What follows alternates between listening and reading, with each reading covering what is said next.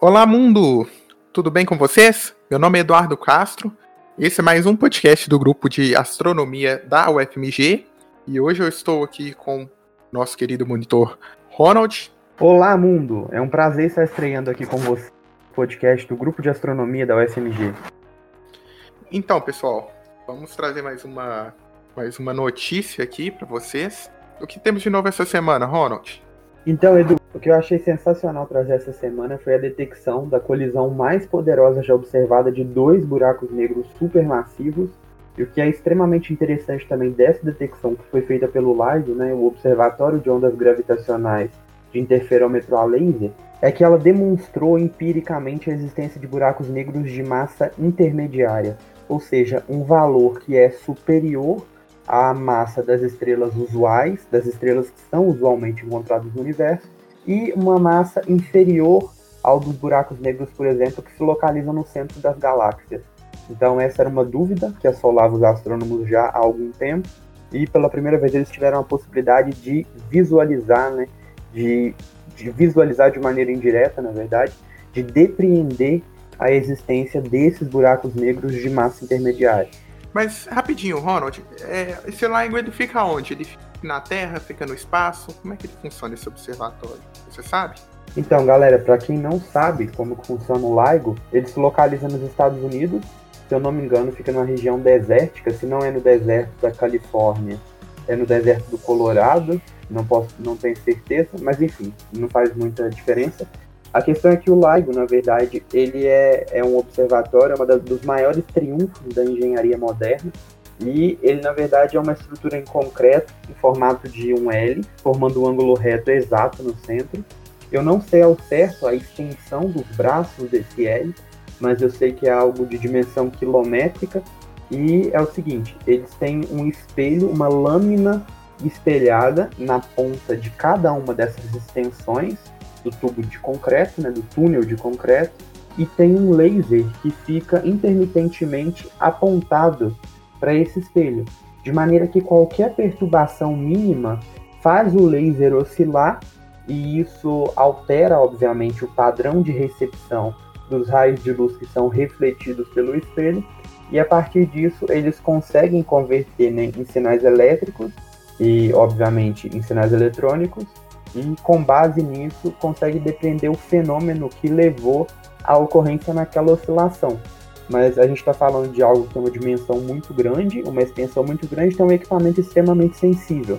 Por isso a, a necessidade de ser construído em uma localização que seja afastada, para evitar, por exemplo, que uma rodovia ou que um aeroporto ou que um tráfego de, de veículos de carga pesado, por exemplo, possam influir nessas medições. E essas medições elas não são feitas individualmente. Tem o LIGO, que é o maior e é o principal observatório desse tipo, mas existem outros, pelo menos eu sei de pelo menos mais um, que fica próximo a Pisa, na Itália, que é bem menor, bem mais robusto do que o LIGO, mas enfim, eles servem também como um contraponto para verificar se o mesmo fenômeno que foi detectado em um dos observatórios foi detectado no outro. Eu fico pensando, né? Para você ouvinte que fica preocupado quando sua casa treme, quando passa um caminhão por perto, né? Imagina a preocupação que tem os engenheiros que projetaram o LIGO, né? E, e fazem reparação lá. Exatamente, ainda tem toda uma questão, por exemplo, que é relacionada à própria ocorrência de sismos, né? Então, tudo tem que ser muito, muito, muito, muito bem é, planejado, muito bem executado para não ter nenhum problema e não ocorrer nenhuma gafe científica, né? Enfim. Mas, por exemplo, quando eles verificam que algum sinal relevante foi identificado, por exemplo, o que eles fazem é tomar os sinais que foram verificados nos outros observatórios ao redor do mundo, não sei exatamente quantos, é, repito, mas enfim, e verificar se foi detectado algo semelhante nos outros observatórios também. Então, a onda gravitacional, basicamente, é imagine uma bolinha de isopor sobre um tecido extremamente esticado. A onda gravitacional, ela distorce o espaço-tempo como se fosse mesmo a gente pegasse e sacudisse o tecido, ou deixasse um, um vendaval, por exemplo, passar pelo tecido, gerando ondulações, de maneira que quando essas ondulações passam pelo isopor que nesse caso a gente pode tomar como a Terra, por exemplo, eles ocasionam pequenas alterações é, na posição do planeta no próprio tecido do espaço-tempo. Não sei se essa é uma boa colocação, mas é propriamente como se a Terra levantasse e abaixasse muito ligeiramente. É, enfim, e aí o que ocorre é que essa oscilação é o que a gente consegue detectar, né? Porque de maneira indireta, como os detectores estão instalados na Terra, é, a gente pode imaginar que eles oscilam junto com a Terra também. E aí, a partir dessa detecção, a gente sabe mais ou menos pelo padrão de frequência de ocorrência das ondas que tipo de fenômeno que gera esse tipo de onda. A gente já tem modelos computacionais muito bem desenvolvidos para isso. E a partir disso a gente pode depreender uma infinidade de variáveis em relação ao fenômeno. A gente pode saber, por exemplo, a massa dos corpos envolvidos, a gente pode supor é, o tipo de corpo envolvido, a gente pode aferir a distância e também com base na como as velocidades né, das ondas gravitacionais é a mesma velocidade da luz, a gente também pode depender a distância que esse fenômeno ocorreu da gente e o tempo é, em que esse fenômeno ocorreu. Então, bom, é um meio extremamente poderoso para a gente observar o universo distante.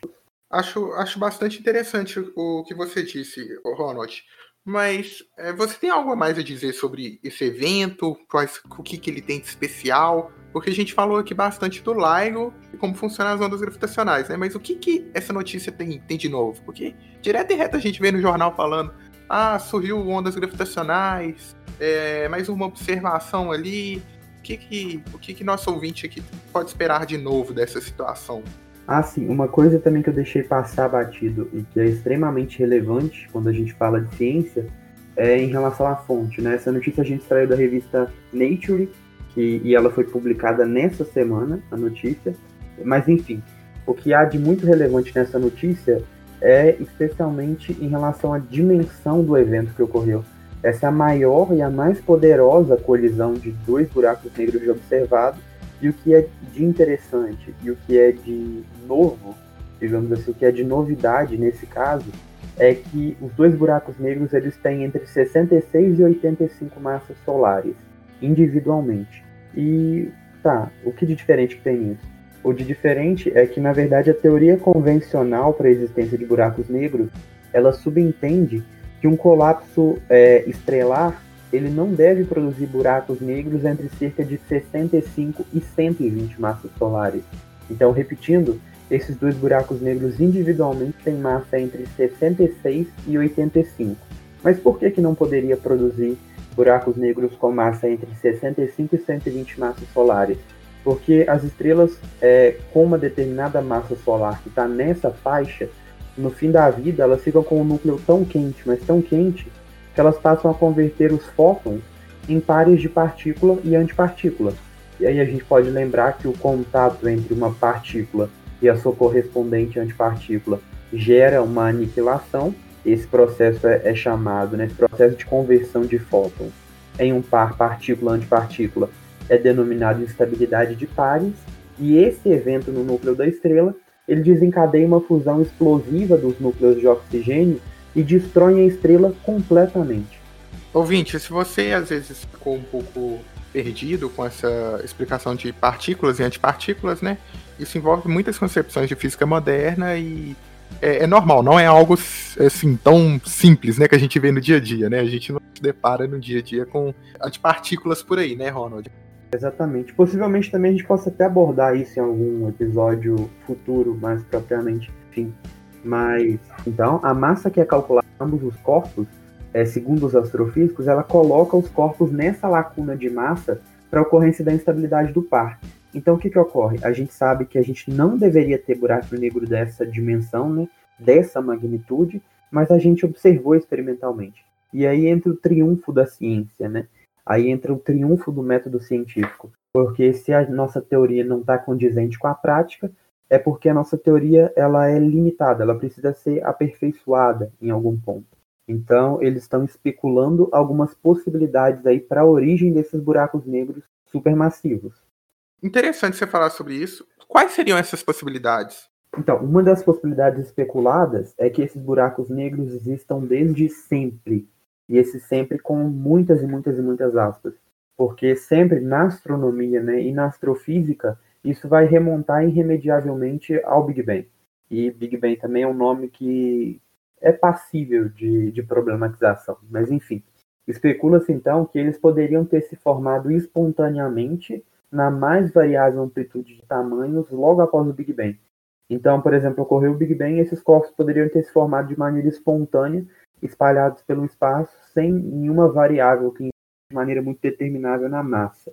Mas essa ainda é uma, uma possibilidade muito arbitrária. Então, a possibilidade que é mais cogitada e que é a mais provável é que eles tenham se originado da colisão de outros buracos negros menos massivos.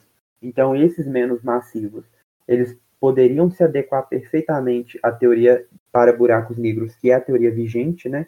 Que é essa teoria que limita a existência de buracos negros entre 65 e 120 massas solares que sejam provenientes do colapso estrelar, mas é, dentro da teoria ainda a gente poderia ter essa possibilidade de dois buracos negros colidirem e aí sim originar um buraco negro de massa intermediária. Só que essa teoria também tem um problema, porque Bom, por uma infinidade de, de variáveis, após uma primeira fusão é, entre dois buracos negros de massa relevante, o buraco negro re resultante ele deveria ser ejetado do aglomerado estelar onde ele estava localizado pela própria magnitude das ondas gravitacionais. E esse não é o caso. A gente, a gente percebe que ele ainda está numa área do espaço que é um aglomerado estelar. Então, e somente em situações extremamente específicas é que a gravidade seria forte o suficiente para impedir essa ejeção, que seria o caso, por exemplo, dos buracos negros no centro da galáxia, né? onde a gravidade é tão forte, mas tão forte que a colisão com um buraco negro secundário, por exemplo, não ejetaria esse buraco negro para fora do aglomerado estelar onde ele está localizado. Então, enfim, é, é isso, basicamente. Então a gente tem algum problema teórico que agora uma equipe de cientistas certamente vai ter que se debruçar sobre ele para identificar qual que é a lacuna que estão existindo na nossa teoria. É ótimo a gente trazer essas lacunas né, que a gente tem atualmente na astronomia, cosmologia e física é, nessa gravação, porque para você poder, para você ouvinte poder saber que a ciência ela não está completa. A gente tem muita coisa para descobrir, muita coisa para rever. É, é, claro, todo o conhecimento que a gente tem sobre buracos negros, ele se baseia em um conhecimento de séculos, né? É, de ciência, ele não, não é um achismo. Porém, algumas coisas podem ser ajustadas e provavelmente devem ser, ou devem ser preenchidas, né? Às vezes falta alguma coisa. E caso você queira ir para a área, com certeza trabalho não vai faltar. Tem muita coisa boa para ser descoberta ainda. Concorda comigo, Ronald? Com toda certeza. O que difere a ciência, então, por exemplo, de outros sistemas de, de conhecimento, de crenças propriamente, é justamente essa perspectiva de que a ciência ela não, não é cega em relação aos seus próprios erros, né, em relação às suas próprias omissões.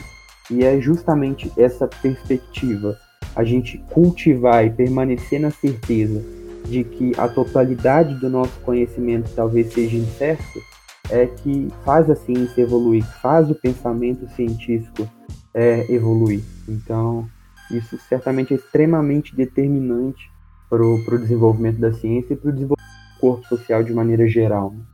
Com essa mensagem boa aqui que a gente deixou, é que eu encerro por hoje, né? Por hoje é só. Semana que vem estaremos aqui de novo. Muito obrigado pela sua audiência e até a próxima, mundo. Até a próxima, mundo.